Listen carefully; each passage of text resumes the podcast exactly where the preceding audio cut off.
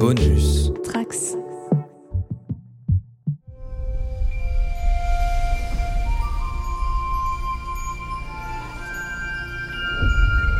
Bonjour à tous les trekkers et trekkies de toutes sortes, je suis le commandeur Guigui et je suis ravi de vous accueillir à bord de la station du Cadran Pop. Le podcast sur Star Trek écoutable dans toute la galaxie et sur toutes vos applications de podcast via le flux du coin pop. Alors, si vous n'êtes jamais venu à un événement Star Trek organisé par le Cadran Pop, sachez que ça ressemble à peu près à ce qui se passe dans cet épisode. Si, si, si, je vous assure. Engage. Ils ont une chance Nous sommes amis pour la vie, quels que soient nos grades. C'est un ordre Oui, lieutenant de prouver qu'ils peuvent être plus On bosse ensemble depuis des années, j'ai confiance en vous que du personnel des... Pont inférieur Ralentissez Ralentissez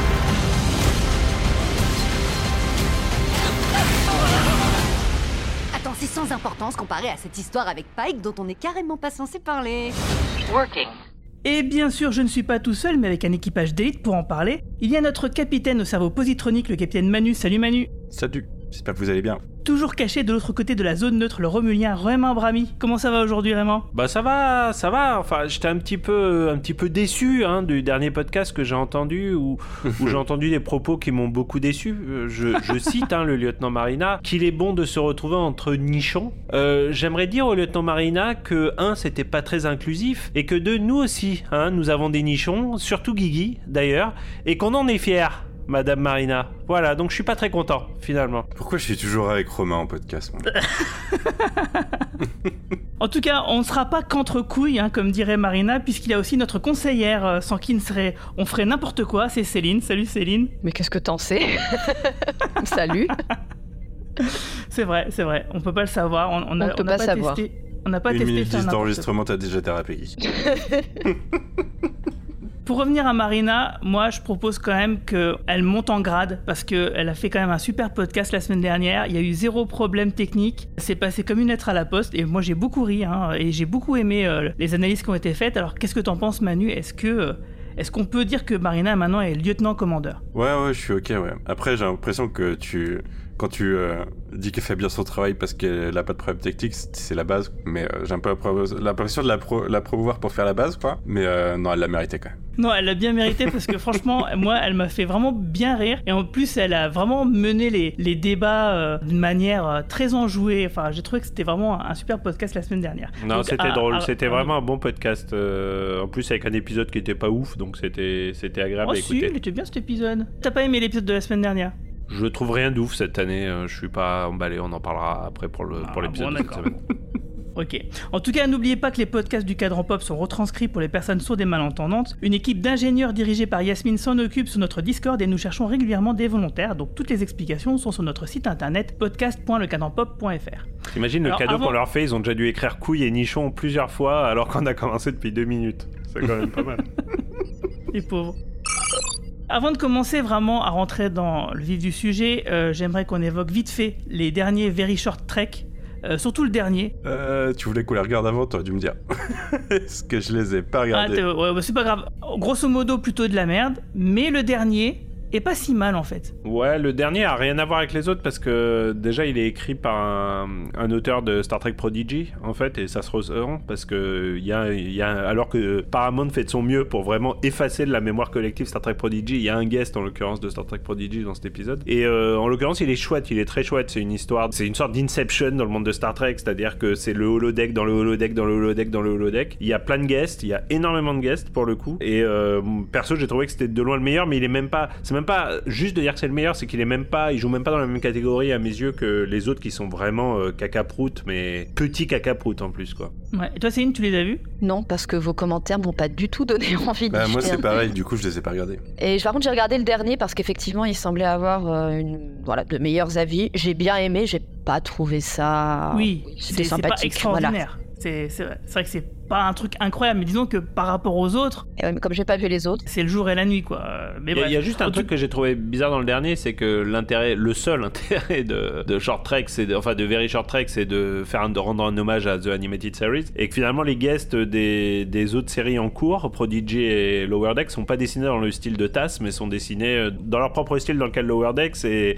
et dans un style vraiment très fun pour le coup dans le cas de Prodigy. Mais du coup, j'ai trouvé que même ça, ils arrivaient pas totalement à le tenir en fait d'un point de vue euh, stylistique. Ah, tu veux dire qu'ils auraient dû dessiner vraiment tout dans le même style, quoi. Ouais, ça aurait été logique à mes yeux, quoi, mais par rapport au concept même du show, mais bon, c'est pas très grave. C'est vrai.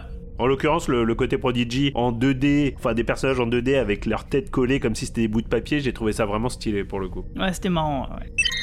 Eh ben, on va passer à un petit sondage que j'ai réalisé euh, cette semaine parce qu'en fait, on a constaté une baisse significative de notre auditoire euh, et j'ai voulu savoir pourquoi. Avec euh, effectivement donc une petite idée quand même derrière la tête, c'est en rapport avec la conversation qu'on avait eue avec Océane il y a deux podcasts. J'ai donc posé la question sur Twitter de pourquoi, si vous nous écoutiez, bah pourquoi vous nous écoutiez plus avec cette saison 4 de Lower Decks. Alors il y a 42% des personnes, alors déjà je précise qu'il y a 87 ou 89 euh, personnes qui ont répondu. 42% euh, ne suivent plus la série parce qu'ils n'ont pas Paramount Plus et 20% euh, parce qu'ils n'étaient pas au courant en fait que la saison 4 avait, euh, avait commencé, que la série avait repris. Les autres, bon, j'ai pas noté, mais c'était, il y avait une réponse autre. Donc ça pouvait être tout et n'importe quoi. Il y a plein de gens qui m'ont dit bah en fait moi j'attends que la saison elle soit complète pour regarder la série et écouter les podcasts et donc plein de raisons différentes mais c'est celle-ci qui ressortait le plus et euh, il y avait un tout petit pourcentage de gens qui disent bah finalement Lower Deck ça m'intéresse plus. Donc en gros moi ce que je retenais c'est que bah il y avait à peu près les deux tiers des gens qui ont répondu euh, qui suivent plus nos podcasts parce qu'ils regardent plus la série bah parce qu'ils n'ont pas Paramount Plus et aussi parce que Paramount Plus ne fait pas assez de promotion autour de ce retour. Alors bien sûr moi j'occulte pas le fait qu'il y a des gens qui aiment pas l'animation de base euh, ce qui explique du coup cette baisse d'intérêt euh, sur les podcasts, c'est logique, mais euh, quand même j'en tiens compte parce que j'ai comparé bien sûr avec les chiffres des podcasts des trois premières saisons de Lower Decks. Et à l'époque, bah, c'était euh, cohérent avec le reste. Donc du coup, moi, ma conclusion de mon doigt mouillé, c'est que en fait, euh, le portage des fans de Star Trek ou des gens qui regardaient Star Trek euh, Lower Decks sur Prime bah, vers Paramount Plus ne se fait pas euh, assez ou se fait pas euh, tout court. Et euh, du coup, moi je me dis, c'est un truc qu'on a déjà dit plusieurs fois, mais c'est que finalement Paramount Plus c'était peut-être pas vraiment une si bonne idée que ça, puisque les séries ont l'air de pas trouver vraiment bah, l'audience qu'elles méritent.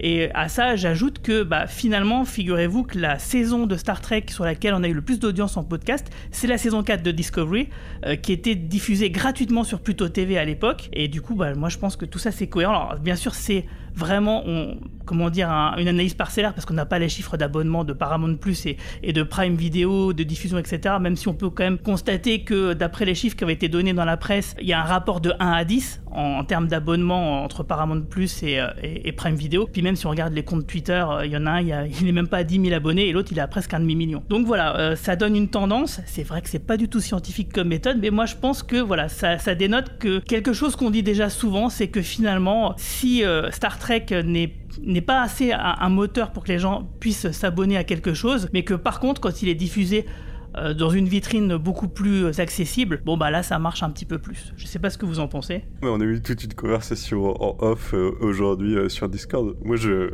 moi, je remets en cause le besoin de suivre les stats. Je remets en cause le, le fait même de comparer des, avec des stats euh, d'il y a un an alors que les méthodes de calcul de stats changent toujours. Et que J'ai pris en compte ça. et la, hein. et la pertinence même du sondage qui est biaisé de base, tu vois. Donc euh, pour moi, c'est- je n'interprète rien puisque la, la valeur scientifique de la chose est nulle. Désolé. Hein. c'est pas grave. Pour moi, la seule analyse qui serait pertinente, c'est Paramount nous dit euh, combien il y a de spectateurs en France euh, avec euh, Prime l'année dernière et maintenant sans Prime. Et puis, et ça, ça nous permettrait de dire quoi. Mais comme c'est des chiffres qui ne donnent pas. J'ai l'intuition quand même que ça irait dans ce que je dis. Hein. Non, mais c'est assez certain que Paramount Plus, euh, ça a pas la force d'un Amazon ou d'un Netflix en France. Bon, le, le débat se pose même pas. Ils ont une série qui s'appelle Yellowstone, qui est aux États-Unis, c'est le nouveau Dallas qui cartonne. Bon, bah, en France, est-ce qu'on entend beaucoup parler de Yellowstone, tu vois euh, Ah, figure-toi pas- que moi j'en entends beaucoup parler à mon travail. ouais, bah voilà, euh, voilà, et, et, euh, bah, et après pour le reste, bah, malheureusement, ça reste Star Trek, donc ça marche pas en France. C'est une série animée Star Trek, donc ça marche encore moins en France. Et c'est la quatrième saison d'une série animée Star Trek, donc bah, les gens commencent à se lasser. Moi-même, si je suis tout à fait transparent et sans aucun cynisme, si on n'enregistrait pas ce podcast tous les mois, toutes les semaines, je, je suis pas sûr que je regarderais Lower Decks de manière religieuse. Je pense que je le regarderai, mais de manière plus épisodique, tu vois. Je pense que je, je laisserai passer trois semaines et je, je me mangerai trois épisodes, je bingerai trois épisodes d'un coup, etc., etc. Ce qui est un peu ce que je faisais avec Prodigy d'ailleurs à l'époque. Euh, voilà, il n'y a pas, il y a pas une appétence pour Lower Decks comme on peut avoir pour une saison 3 de Picard ou, euh, ou même une saison normale de, de Disco. Hein. C'est, je trouve pas ça Euh, très étonnant. hein. Je suis pas d'accord, moi. J'ai plus d'appétence pour ça que pour Discovery, en l'occurrence. Je suis semi-d'accord avec toi, en l'occurrence. euh, Je...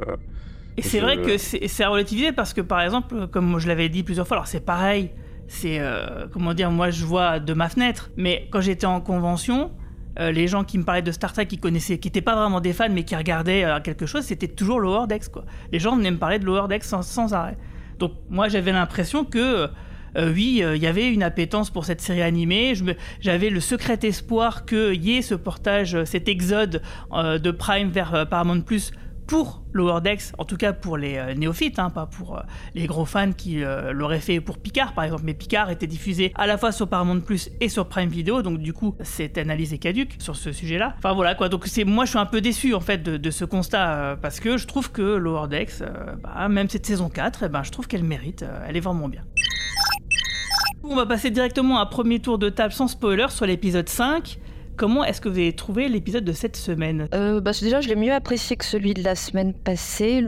Fait qu'il soit plus centré sur Téline, c'est ça? Euh, Ça m'a fait plaisir parce que c'est un personnage que j'aime bien, même si on l'a pas beaucoup vu pour l'instant. Elle est bien servie par euh, Mariner à la fin de l'épisode. Euh, je parle pas que du verre d'eau tiède. hein. Leur échange, le petit échange qu'elles ont à la fin quand, quand Mariner la, la cheer up, je l'ai trouvé, je trouve que ça l'a rendue touchante, sans, bah, sans forcément la départir son identité vulcaine. Mais justement, ça, ça continue de teaser sur bah, qu'est-ce qu'elle va faire en fait de cette singularité de sa personnalité, qui, qui pour le coup est pas la même que pour Spock, pour euh, qui c'est dû à une double culture. Et j'aurais aimé que ça aille un petit peu plus loin sur euh, cet arc-là et peut-être moins sur les, les Desperate euh, Cat Size euh, Betazoïdes. Euh, voilà, et le plot B était sympathique sans plus. J'ai l'impression qu'ils sont quand même déjà beaucoup déclinés sur les hobbies chiants des membres de l'équipage. Ça me fait plus trop marrer. Et puis, puis voilà, et puis je m'arrête là parce que je veux pas spoiler. Mais la conclusion de ce plot, en tout cas, ça a bien confirmé le fait que le personnage de Miglimou ne sert strictement à rien.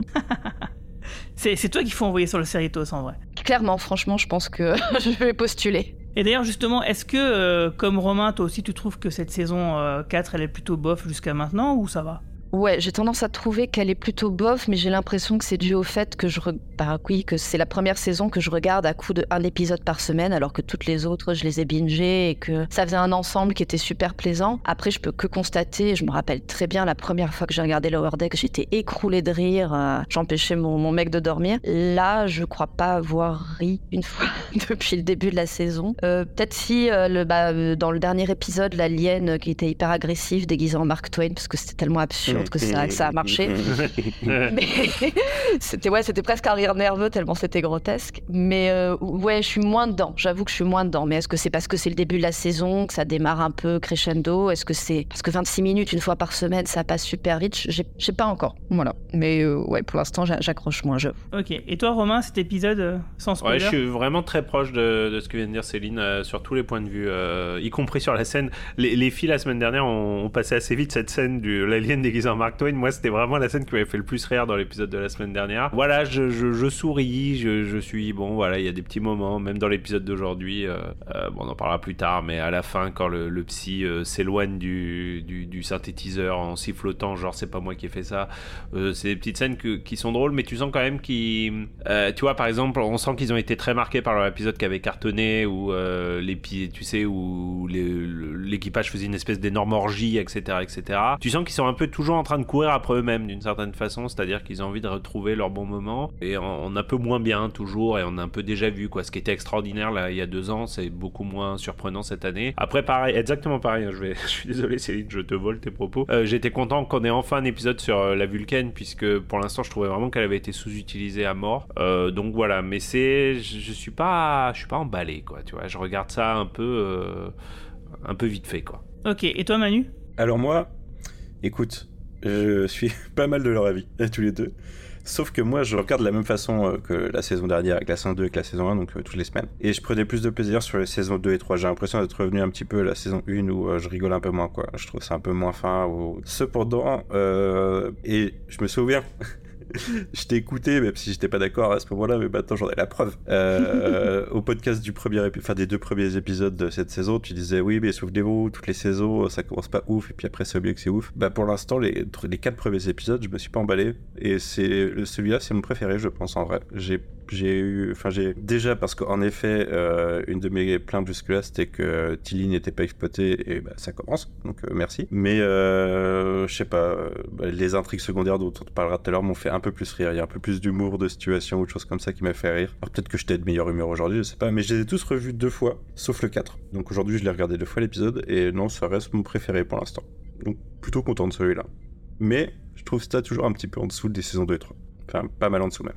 En fait, euh, moi, dans les, les, enfin, les trois saisons précédentes, en général, c'est vraiment à partir du cinquième que ça commençait à décoller. Le cinquième était vraiment un marqueur, quoi. Tu mets à jour ta, ta remarque que je viens de te critiquer. Oui, oui, je sais, euh, mais, pour moi, c'était les 3-4 premiers épisodes qui étaient bof. Peut-être que je te Mais- donne raison pour le final, du coup. Mais en tout cas, euh, j'entends ce que vous dites, sachant que moi, je regarde pas la série vraiment pour me taper des barres de rire.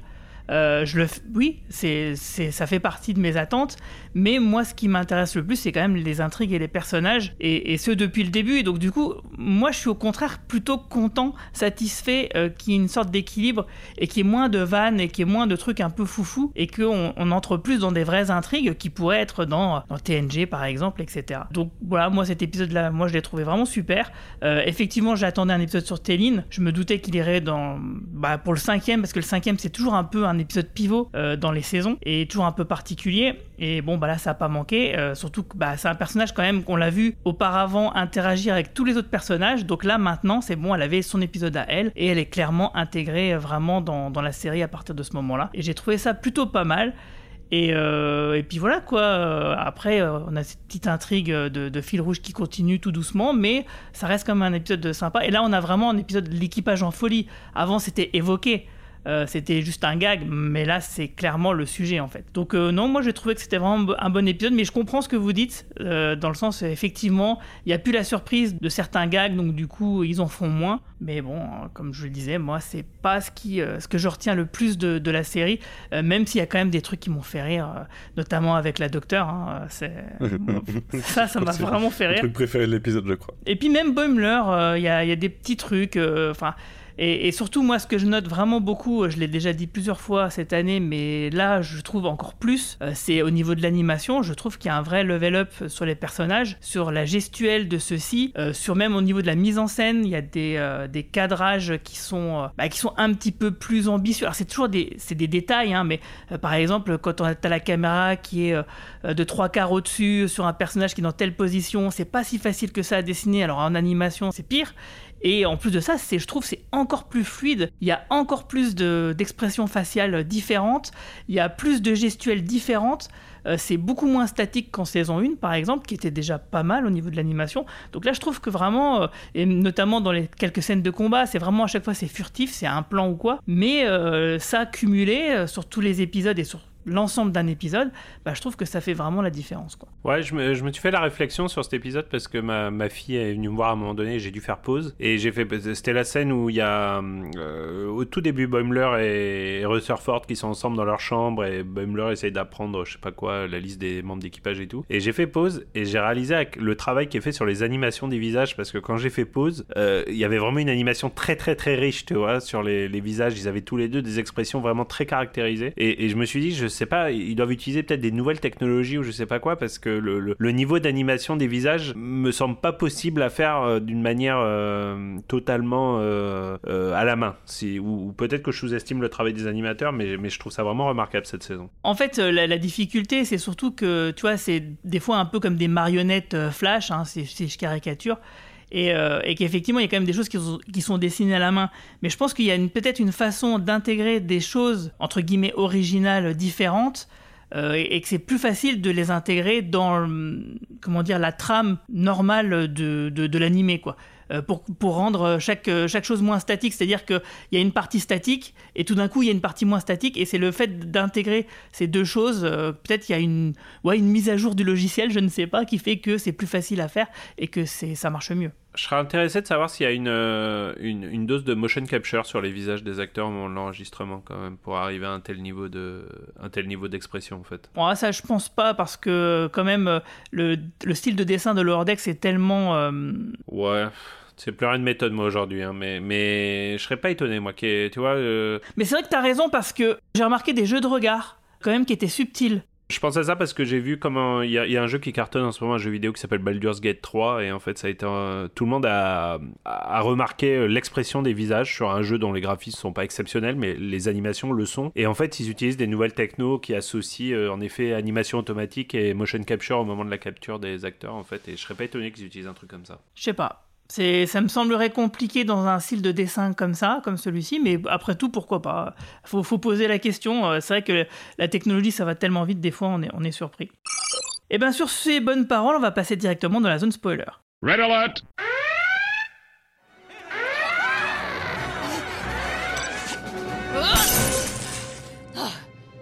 Bien joué, t'as vraiment fichu une sacrée pagaille là dehors. Maintenant, on se retrouve planté là sans rien pouvoir faire. J'aimerais pouvoir régler la situation à coups de pied, mais je peux pas. C'est l'un de ces rares problèmes qui se résout pas comme ça.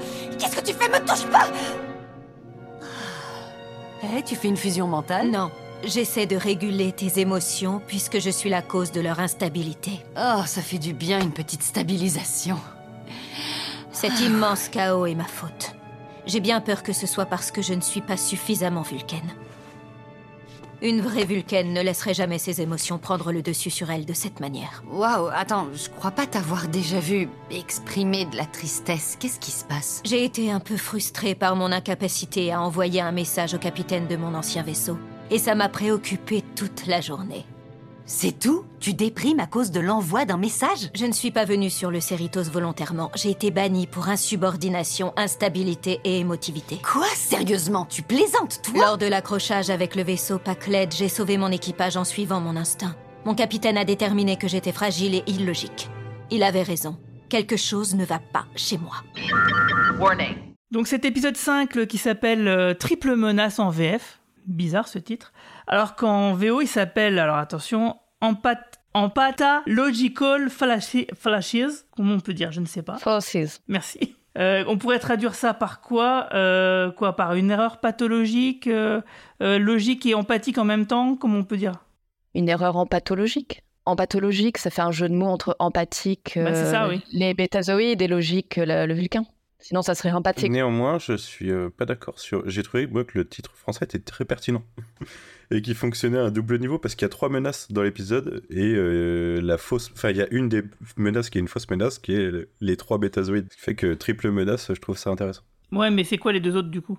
Bah, il y a la menace euh, en La vraie menace de Téline le, le- bah, Oui, il y a Téline et il y a les bétazoïdes et il y a la menace pour laquelle les bétazoïdes sont là, c'est-à-dire la menace globale de la saison. C'est vrai, je l'avais pas, euh, je l'entrais pas en, en compte, euh, mais t'as raison, c'est vrai, ça fait bien triple, une triple menace. Donc un épisode écrit par Jamie Loftu et réalisé par Megan Lloyd. Donc euh, bah, on a effectivement donc une délégation de trois bétazoïdes qui semblent infecter l'équipage du Cerritos, mais surtout la sous-lieutenant Téline qui rédige en parallèle un rapport pour son ancien capitaine dans l'espoir de retourner sur un vaisseau vulcain.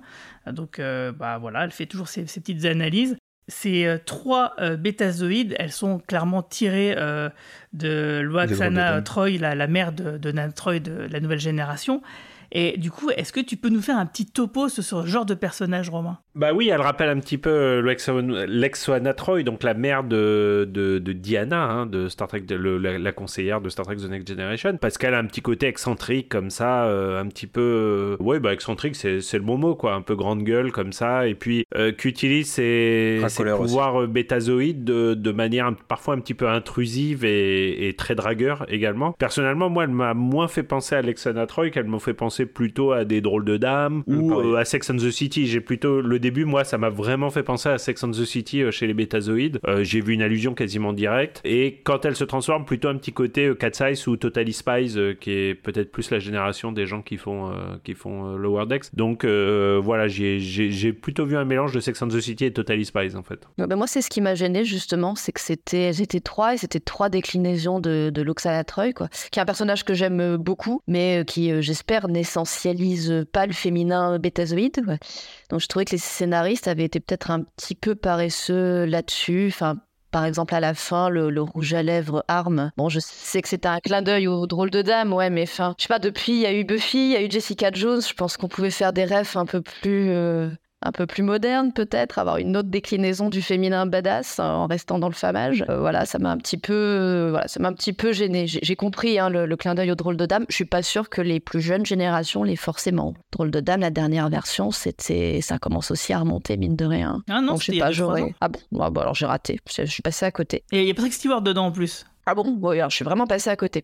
Euh, J'étais restée sur la version avec Lucy Liu euh, et puis Cameron Tout Diaz. mort et- et Carmen Non, il y en a eu Voilà. en 2020, je crois, un truc comme ça, ou 21. Ben ouais, en fait, j'avais vraiment voilà l'impression de voir euh, trois visages, euh, un peu comme le grand pop de Loxana Troy. Je me disais que c'était un petit peu, un peu facile. voilà. C'était, ça aurait pu être un petit peu plus travaillé. Mais malheureusement, pour rebondir sur ce que tu disais au début, euh, le, euh, pour moi, euh, ça joue sur ce qui est quasiment canonique dans l'univers Star Trek, c'est un côté sexualisé des bétazoïdes. Et pour moi, Euh, Next Gen et Deep Space Nine jouaient déjà sur la sexualisation des bétazoïdes. C'est un peu, euh, peu l'espèce ornie de l'univers Star Trek. hein. Bah oui, mais justement, avec euh, Diana, sur les dernières saisons de The Next G, il y avait quand même une volonté de l'élever un petit peu quand elle voulait passer commandeur. Là, il y avait une volonté de l'extirper un peu du, du jumpsuit et, de la caution nichon pour faire plaisir à, à Marie. Bah, en l'occurrence, euh, euh, est vachement plus ordi que Diana, et je trouve, mais je pense que Diana est un peu l'exception bétazoïde dans, le lore Star Trek, dans ce qu'on nous montre en tout cas.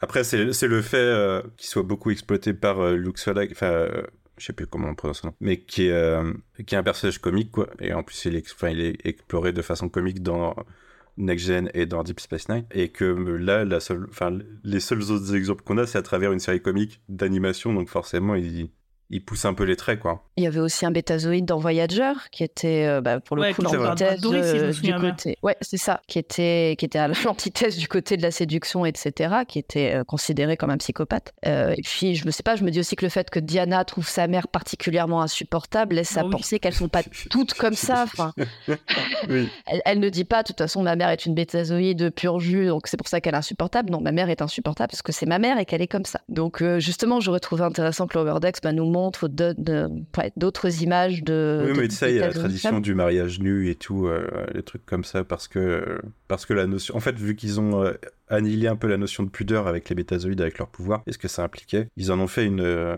une, civilis- enfin, oui, une civilisation un peu plus libertaine, je pense, dans, dans l'esprit euh, dans l'esprit de ce qu'ils faisaient dans les années 90. Enfin, c'est comme ça que je le ressens. Et c'est un peu, euh, bah là, en- enfin, c'est un peu là aussi l'espèce qui montre les passions, quoi. C'est pareil, c'est pour ça qu'on a, avec les Vulcains, du coup, pour ça qu'on a le bétazoïde psychopathe à l'époque de Voyager. Je pense qu'ils exploraient un peu moins les Vulcains à l'époque. Mais euh, moi, enfin, j'ai toujours l'impression que c'est, une espèce sexualisée dans, dans l'univers de Star Trek. Et que comme, euh, comme pour Tandy qui euh, utilise euh, Starfleet euh, comme euh, la façon de s'extirper des, clichés de des clichés de son espèce, ben Diana fait un peu pareil. Oui, mais justement, là, ils en avaient trois. Je veux dire, sous les trois, ils auraient pu au moins en avoir une qui sorte un petit peu, euh, je sais pas, qui critique justement un petit peu ce côté-là dépravé, entre guillemets, ou hypersexualisé. Enfin, là, le fait que ça soit un peu les trois mêmes. Là, honnêtement, j'ai vu l'épisode une fois à midi, euh, je saurais plus tellement les différencier déjà. Après, je trouve C'était un peu une entité à trois têtes. Je trouve ça un petit peu justifié par le scénario, vu qu'elle joue un rôle, euh, son espionne, elle joue un rôle, euh,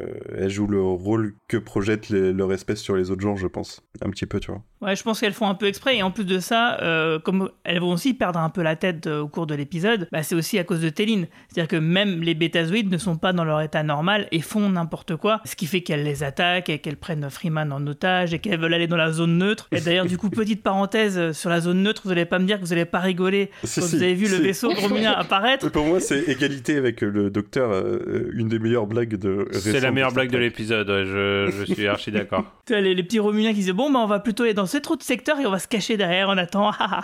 et j'ai pensé à Romain, évidemment. Je On va aller leur génial. Pour moi, la meilleure blague de l'épisode, c'est celle qui m'a fait le plus rire. Dans l'épisode précédent, c'était la, la scène de Mark Twain avec l'extraterrestre. Dans celle-ci, c'était celle-ci. Sans, sans, hési- sans, sans comparaison en plus. hein. Bah, en tant que blague Star Trek, oui, je suis d'accord. Après, il y a les blagues de chat, quoi. Les blagues de chat, ça marche tout le temps pour moi. Mais euh, en blague Star Trek, euh, c'était pas mal. Tu donnes aussi un bol de lait chaud à ton chat, euh, Manu? Non, il y a du lait froid calmer, de temps en temps, mais... Et sinon, euh, alors pour les Américains, euh, visiblement, euh, bah, c'était un petit peu quelque chose parce que c'était un peu des guest stars en fait, ces trois bétazoïdes. Donc euh, elles étaient doublées par Rachel Dratch, Gideon Aldon et Janelle James. Alors trois actrices que je ne connais pas du tout, je suis désolé. Est-ce que quelqu'un les connaît ici? Oui, moi j'en connais une, mais alors attendez, parce que le nom ne me revient pas, c'est... euh, Ouais, c'est une, une, principale dans un- une série de, de lycée, un truc comme ça. Voilà, c'est une série qui s'appelle euh, Abbott Elementary, qui est excellente, qui est une, une espèce de, de faux documentaire, de mockumentaire, comme, euh, comme on- bah, je crois que The Office faisait ça, je sais C'est plus. ça, exactement. The Office. Euh, ou euh, What We Do is the Shadows dans un tout autre genre, sauf que là, ça filme une école de Philadelphie euh, qui a, euh, comme toutes les écoles publiques, j'ai presque envie de dire partout dans le monde, aucun moyen et où les profs euh, se, se démerdent comme ils peuvent.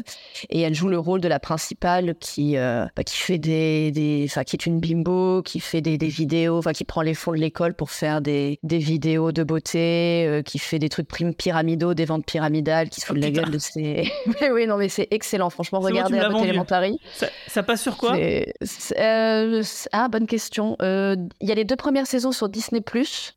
Ah, et puis pour une raison ça. que j'ignore, ils n'ont pas diffusé la. Non, il n'y a pas eu la troisième. Je sais qu'il y en a. Non, il y a que la première saison sur Disney+.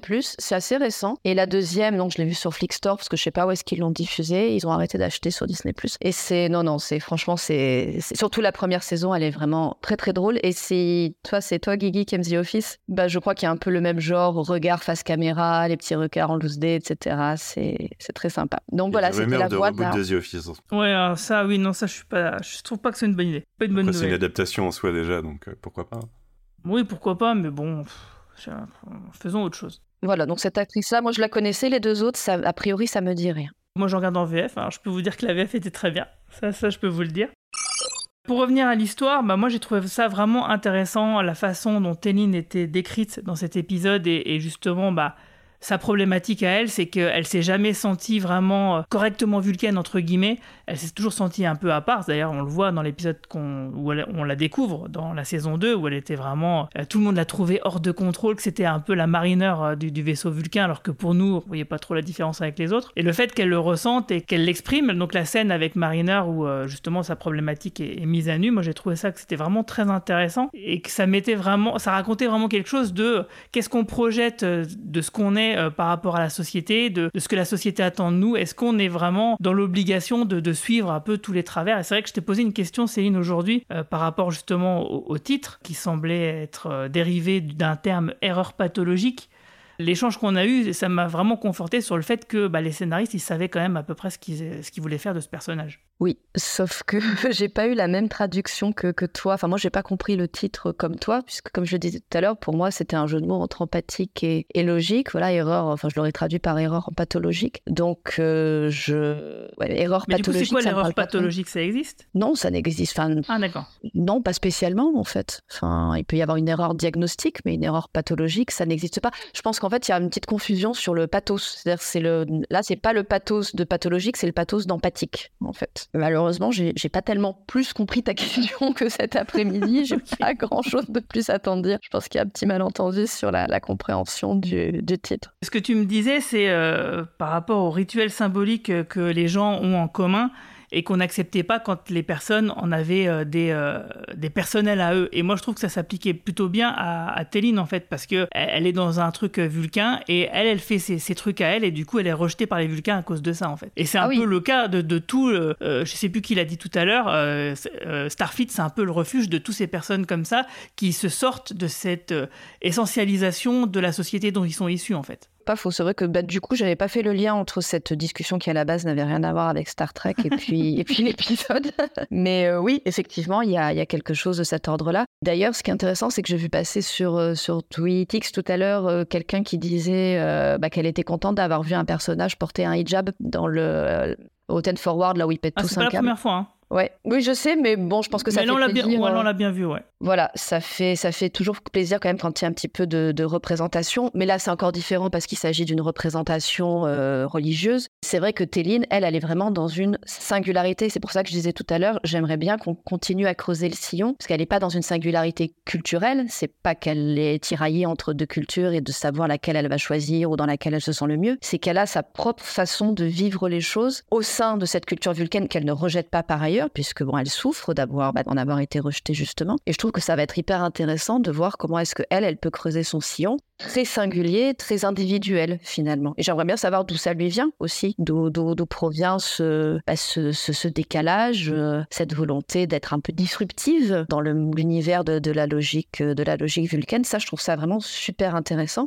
Et c'est là où je te rejoins, Guigui, par rapport à tout à l'heure. Je regarde pas Lower Deck uniquement pour me taper des barres. C'est parce que j'avoue, à la base, j'ai regardé par curiosité. Je m'attendais pas à rire autant, même. Et j'étais super contente, non seulement de me marrer, mais en plus d'être intéressée par l'histoire des personnages, ce qui m'était pas arrivé depuis, euh, bah, depuis longtemps, puisque avant Lower Deck, j'avais essayé, euh, j'avais essayé, comment s'appelle, Discovery, et que je m'étais, je m'étais ennuyée.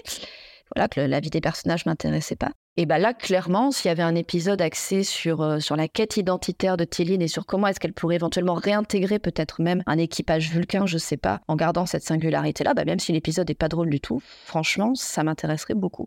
Et pour le coup, ça serait original. Parce que là, c'est ce que je déplore aussi un petit peu avec Lower Deck, c'est un peu, dans une moindre mesure, le même reproche que j'avais fait à, à World, c'est qu'il y a un petit côté un petit peu déjà... des scènes un petit peu déjà vues quand même. Il y a, a- a rien de très frais pour l'instant, j'ai envie de dire. Ce que disait Romain tout à l'heure, on revient un petit peu à des trucs qu'a déjà fait le Wordex. La série essaie de, de secours après, comme disait Romain. En moins fou, en plus, parce que autant Boimler qui montrait son trou du cul, c'était quand même vraiment osé. Euh, là, ce qui, là, ce qui nous montre, c'est quoi Des garçons qui s'embrassent. Enfin, tu vois, c'est, on n'est pas du tout dans. Je sais pas. C'est, je trouve ça assez étonnant un tel retour en arrière, même dans ce qu'ils osent faire d'une certaine Mais façon. C'est parce que l'objectif est différent. Euh, là, ils veulent raconter une histoire, ils veulent pas faire un gag de ça, tu vois, même si euh, il y a des trucs un peu marrants, comme avec le psy qui défonce le synthétiseur. Mais l'objectif, il est clairement pas ici. Et même Mariner, euh, par exemple, elle est pas à mourir de rire. Euh, on- là, elle est- on sent que Mariner, c'est pareil, elle suit un chemin euh, où elle a l'air de, de mieux accepter les choses, sa relation avec sa mère sont, est apaisée, et elle est vachement, je trouve, à l'écoute des mais moi, autres. j'ai l'impression qu'avant, on avait ça, mais c'était drôle quand même. Oui, c'est ça. C'est le même constat que je fais. Ouais, je sais pas. Moi, je, je pense que l'équilibre que j'attendais euh, est là. Alors, du coup, maintenant, c'est c'est vrai que ça fait moins drôle. Mais, euh, par exemple, le, le truc avec Boimler, la story B avec Boimler, où en fait, il se fait attraper par l'équipe de sécurité pour le détendre, en- entre guillemets, et puis ils lui font faire des jeux de société. euh, ils jouent au Time's Up ou je sais pas quoi. la ils font de la poésie. Et lui, moi, il trouve bien ça. chi- il trouve ça chiant. Une, une belle intrigue, moi, j'aimais bien. Ouais, c'était, plutôt drôle. Et puis euh, le, moment où la, la- l'alerte rouge retentit, euh, là, les gars, ils deviennent sérieux. euh, ils, ils se lèvent tous comme un seul homme ou une seule femme et pouf, euh, ils prennent les phasers et ils y vont et, ils réta- rétablissent la situation. Enfin, ouais, j'ai trouvé que ça marchait bien. C'était à la fois drôle et puis ça racontait quelque chose des personnages. Oui, mais je trouve que ça faisait un peu redite de l'épisode, je sais plus dans quelle saison, où euh, Boimler décidait de dire oui à toutes les propositions et qui se retrouvait du coup à faire euh, des chants euh, bah, bajorants, des chants de deuil, des trucs comme ça. On le retrouvait un peu explorer, bah, ce que je disais tout à l'heure, des activités un peu qui pourraient être perçues comme un petit peu cringe ou un petit peu bizarre. Ouais, mais On avait un même peu chose. déjà vu. C'est, je suis d'accord, mais c'est pareil euh, dans la nouvelle génération. Combien de concerts euh, on s'est tapé Combien de pièces de théâtre, de récitals, de trucs euh, Ils s'en moquent dans le Hordex, mais c'est vrai que, je sais pas, moi, tous les cinq épisodes, il y avait un truc comme ça. Alors, du coup, moi, ça me dérange pas qu'il y ait ça dans le Hordex, surtout que l'objectif, là encore une fois, il est différent parce que l'objectif était de montrer que, contrairement aux apparences, l'équipe de sécurité, ils sont au taquet et que leur méthode de détente, eh ben, elle est peut-être euh, pas si débile que ça en, en réalité et que bah, du coup Boimler il faut euh, qu'il passe outre ses, ses préjugés. Moi j'ai trouvé que ça marchait super bien parce que le, le, le fait où les mecs ils passent du peu de faire un puzzle L'alerte rouge retentit, les gars ils se lèvent, et en plus il y a un bel ombrage sur les personnages, Euh, il y a une, anim- enfin, une animation de fou, je, je- je reviens dessus, quand il y a, comment il s'appelle, Keishon qui court comme Naruto, enfin moi Oui, ça m'a fait rire par exemple. C'est l'animation était nickel et il court comme Naruto quoi. Moi, en ce qui me concerne, euh, j'aime beaucoup ce plot parce que j'aime beaucoup ce que ça dit de l'équipe de sécurité. Je Oui. trouve que c'est super intéressant et que ça, ça développe un petit peu l'équipe de sécurité. Par contre, vis-à-vis de Boimler, il y a deux, ou trois épisodes, je sais plus, on avait euh, Baumler qui doute de lui en tant que, enfin qui euh, qui sait pas faire confiance à son équipe en tant que chef d'équipe. Là, on a Baumler qui doute de lui parce qu'il retient pas tous les noms. J'ai l'impression, désagréable impression d'avoir une intrigue mécanique sur Baumler pendant toute la saison et d'avoir en parallèle une intrigue mécanique sur euh, Mariner pendant toute la saison qu'on voit venir et du coup euh, ça va faire que rajouter des éléments qu'on, enfin on voit où ça va quoi. Je préfère euh, éventuellement développer les autres personnages ou euh, qui. Qu'est-ce que tu veux dire par là? Bah, je sais pas, mais je... enfin, si toute une intrigue sur Dot Baumler, c'est euh, parce qu'il doute de lui par rapport à son nouveau grade, ça va être chiant, quoi. Je sais pas, tu trouves pas? Mais si, si, si, mais par rapport à Mariner Bah, Mariner, on a eu deux épisodes sur elle euh, qui, euh, qui doute d'elle, enfin, qui veut pas être. euh, Enfin, entre deux saisons, on a eu deux épisodes sur elle qui veut pas être. qui veut pas on être. a, on a eu trois saisons, tu veux dire Peut-être, ouais, qui veut pas avoir de promotion euh, pour ensuite euh, avoir la même discussion avec euh, Ransom. Et puis à côté, elle est support de Baumler euh, la moitié du temps et c'est son rôle, quoi. J'ai l'impression qu'elle a. Enfin, c'est pareil, il y a, il y a plus d'inventivité sur les personnages pour l'instant. Sur les nouveaux, un peu, mais sur les anciens. Moi, je sais pas, parce que sur Mariner, justement, l'épisode de la semaine dernière, je trouve il est assez révélateur de ça, c'est que Mariner n'est plus au centre de l'attention et il y a comme des vases communicants qui se font entre elle et les autres personnages. C'est-à-dire que avant Mariner, c'était celle qui réussissait tout, qui était vraiment au centre de l'attention, etc. Et maintenant, euh, elle est en support des autres personnages et que du coup, elle, elle redescend un petit peu. La meilleure preuve, c'est qu'en fait, euh, un gag qui arriverait à Boimler en saison 1, c'est-à-dire se prendre trois fois un couteau dans la même épaule, bah ça aurait jamais arrivé à la Mariner de la saison 1. Et moi je trouve que justement du coup, et encore une fois cet épisode-là montre que en fait c'est Mariner qui est en soutien de Téline et c'est elle qui va l'aider justement à, révéler un peu son, son trouble intérieur, bah, que Mariner elle évolue quoi, elle devient plus adulte. En fait tout le monde gagne en, confiance et bah, il y a du level up pour tout le monde en fait. Et moi je trouve que c'est plutôt intéressant, que c'est plutôt fin la façon dont c'est présenté. Bah, ah, ah, f- Est-ce que du coup ça veut dire que les personnages ils sont voués à aller jusqu'à un point et après de plus avoir d'intrigues pour eux mais avoir des intrigues pour les autres? Enfin, ça. Ah non non c'est pas ce que je dis, c'est pas ce que je dis, mais pour que tu peux l'instant, être soutien des autres et avoir des intrigues intéressantes. Enfin, je sais pas. bah, je suis d'accord. Moi, en mais- l'occurrence, le fait qu'elle se fasse poignarder trois fois, c'était le meilleur truc de l'épisode. Oui, Mais, c'était drôle.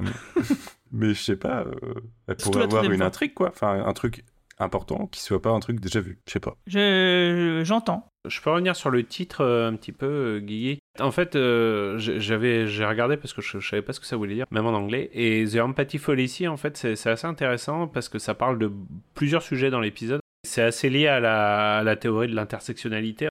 C'est en gros, pour résumer, c'est tu ne peux pas avoir une émotion sincère pour euh, une minorité oppressée si tu ne fais pas toi-même partie de cette minorité oppressée, en, en quelque sorte. Et, euh, et c'est intéressant parce qu'une fois que tu as l'explication, ça, ça vaut pour plusieurs sujets. C'est-à-dire que pendant tout l'épisode, on croit que c'est de la faute des. Comme il y a un trop plein d'émotions, on croit que c'est de la faute des bétazoïdes. Or, c'est de la faute de la Vulcaine. Or, tu, ne- tu ne pouvais absolument pas imaginer que c'était de la faute de la Vulcaine, puisque pour, dans ton esprit, les Vulcains sont par définition des gens froids bon et sans du Bon twist. Bon twist, du coup. Et, euh, et en fait, ça parle aussi de la story B, si tu réfléchis bien, puisque euh, Baumler est persuadé qu'il va trouver chez les agents de la sécurité euh, des grosses brutes euh, qui s'entraînent à lister les membres d'équipage et, et à zigouiller les uns les autres. Et en fait, il tombe sur des gens qui sont ultra dans l'émotion, justement, ultra dans le, le- le- la relaxation, même d'une certaine façon, justement pour mieux assumer euh, ce qu'ils sont le reste du temps quand euh, l'alerte rouge retentit. Donc, c'est c'est- pour le coup, l'épisode n'est pas très imaginatif, mais les, les- les titres. Et ça parle des trouvé. biais de perception, quoi. Les biais de perception, c'est exactement. Empathy fallacy, c'est exactement ça. Mais du coup, ça me paraît. Enfin, en plus, non seulement ça joue sur les biais de perception du spectateur, enfin, du, du, du perso- des personnages, mais du spectateur aussi. Encore une fois, le, le, le- fait qu'il y ait toute, absolument toute la sécurité qui est, qui est en pause, enfin, moi, je- ça m'a un petit peu gêné d'un point de vue technique. Ait strictement personne sur la passerelle de la sécurité, qui soient tous en pause en même temps. Il y a des gars en jaune sur la passerelle, c'est peut-être Ah, de la j'ai pas fait attention. Ouais, il y a des shifts en général en plus, des trucs comme Oui, ça. bah oui, c'est pour ça, mais j'avais ça- la façon dont c'était présenté, j'avais l'impression qu'ils étaient un peu comme dans une caserne de pompiers, tous ensemble à attendre en gros que la, la sonnerie ne retentisse, pendant que Freeman, pendant ce temps-là, était quand même, aurait pu se faire zigouiller ou. Et, et d'ailleurs, Freeman est, est pas débile dans cet épisode. Je Ah trouve non, que c'est- ce elle que a je les voulais bonnes dire aussi.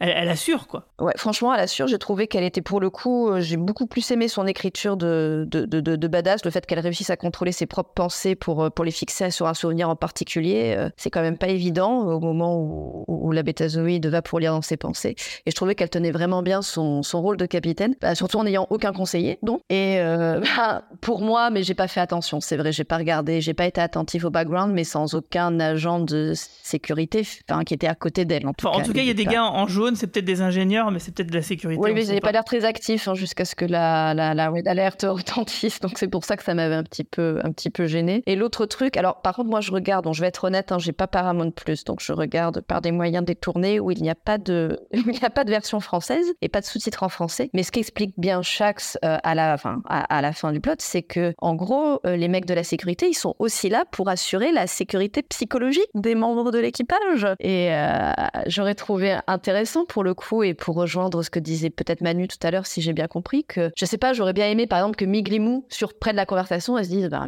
merde, putain, j'ai fait tellement de la merde sur ce vaisseau que c'est que c'est Shax et ces hommes qui, qui se retrouvent responsables du, bien-être psychologique. Pourquoi, pourquoi c'est lui, enfin, pourquoi c'est lui, pourquoi c'est pas moi, je sais pas. Enfin, qu'il y ait quelque chose qui se passe comme ça, quoi. La seule fois où on voit le, le conseiller du vaisseau, bah, c'est le premier qui pète un câble euh, sur, euh, sur le 10 forward. Quand, quand Tevin arrive, je me dis, ça en dit long quand même sur la solidité psychologique du gars. Voilà, enfin, c'est du détail, hein. euh, Non, mais t'as raison, mais moi je pense que c'est euh, une volonté de lui, en tant qu'individu. Je pense pas que ce soit un truc qui soit.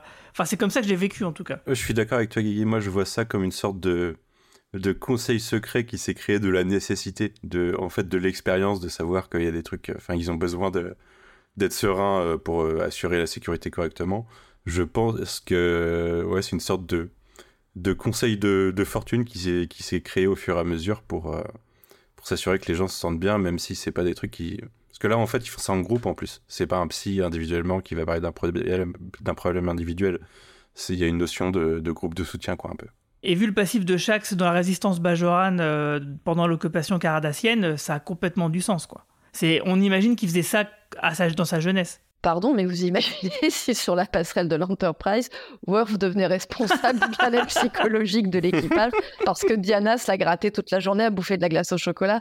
Enfin, Ouais, ça bon, serait j'ai- ouais, ouais, voilà. Bon, ça serait fun. Après, oui. euh, les psys euh, sur les vaisseaux de Starfleet, c'est un truc à travers la franchise. Il y en a, quand- il y en a quand on a besoin qu'ils fassent partie de l'équipage, quoi. il y en a pas tout le temps.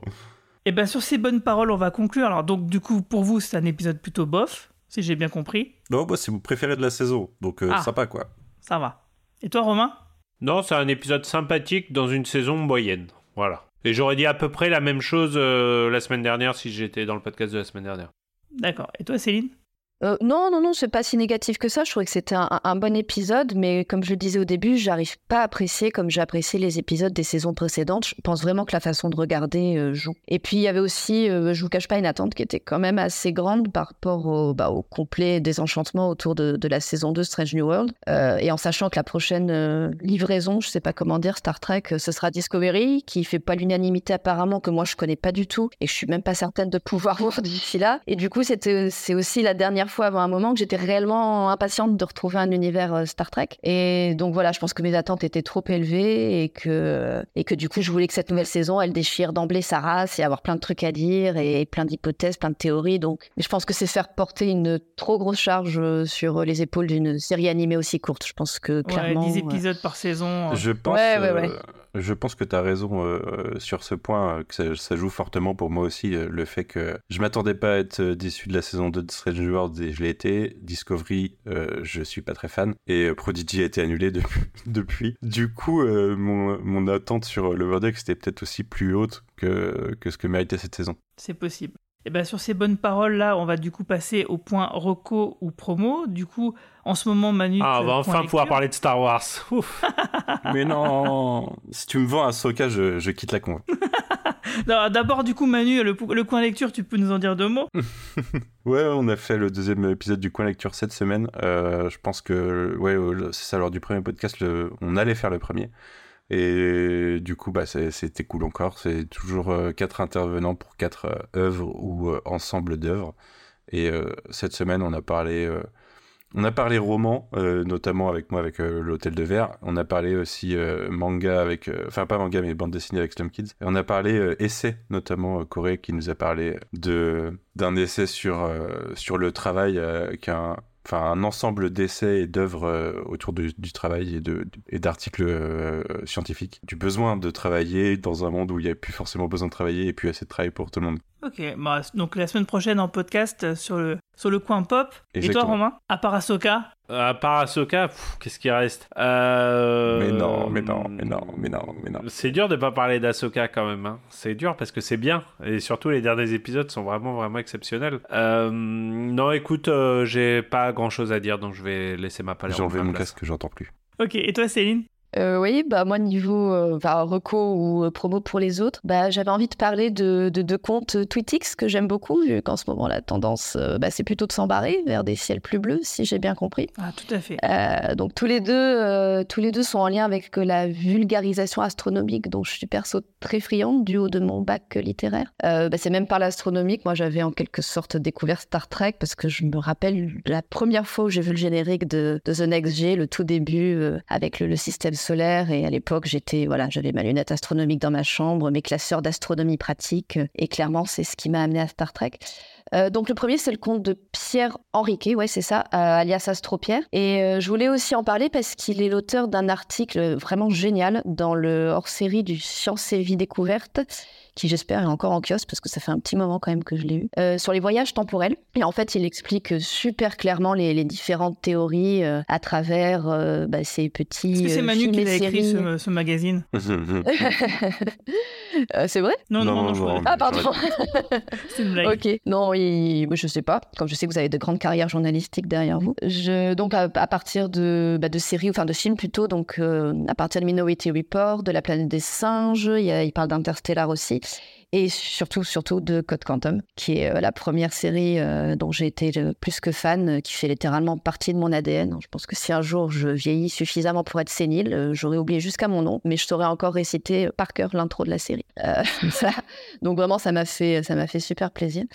Et euh, l'autre compte, c'est celui d'un compatriote d'adoption, c'est Eric Lagadec, euh, à qui je pense chaque matin au boulot, puisque mon bureau donne en quelque sorte sur le sien, à savoir l'Observatoire de Nice, et qui vient de sortir un super livre que je recommande vraiment à toutes celles et ceux qui ont dévoré Hubert Reeves et euh, poncé la série documentaire Cosmos de Neil deGrasse Tyson. Ça s'appelle L'Odyssée cosmique, une histoire intime des étoiles, et ça mêle son parcours personnel et professionnel d'astrophysicien et la découverte palier par palier notre système solaire et notre galaxie. Et c'est plein d'anecdotes euh, qu'on se relie pour euh, pas les oublier, pouvoir briller à la machine à café et qui euh, en même temps bah, laissent songeur, songeuse sur cette ultime frontière. Il sera aux Utopiales, il est dans les rares artistes qui ont déjà été annoncés.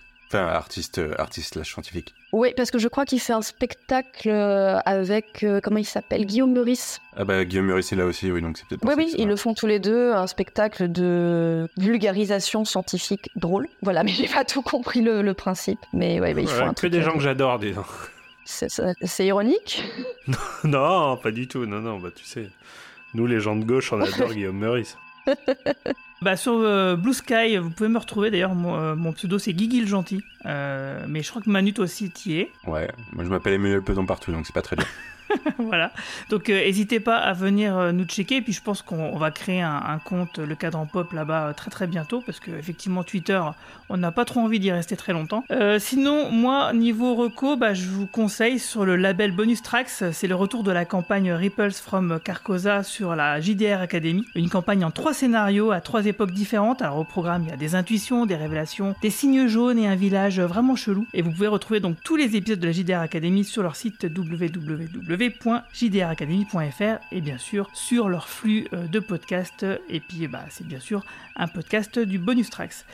Euh, du coup, merci à toutes et tous de nous avoir suivis. N'oubliez pas que si nos podcasts vous plaisent, merci de nous mettre 5 jolies étoiles et sympathiques commentaires sur les applications où vous nous écoutez et que vous pouvez nous retrouver sur notre Discord, notre bientôt Blue Sky, notre Facebook et sur notre site podcast.lecadranpop.fr. Sur ce, je vous souhaite à toutes et tous une longue vie et plein de prospérité. Salut tout le monde. Salut Ciao Salut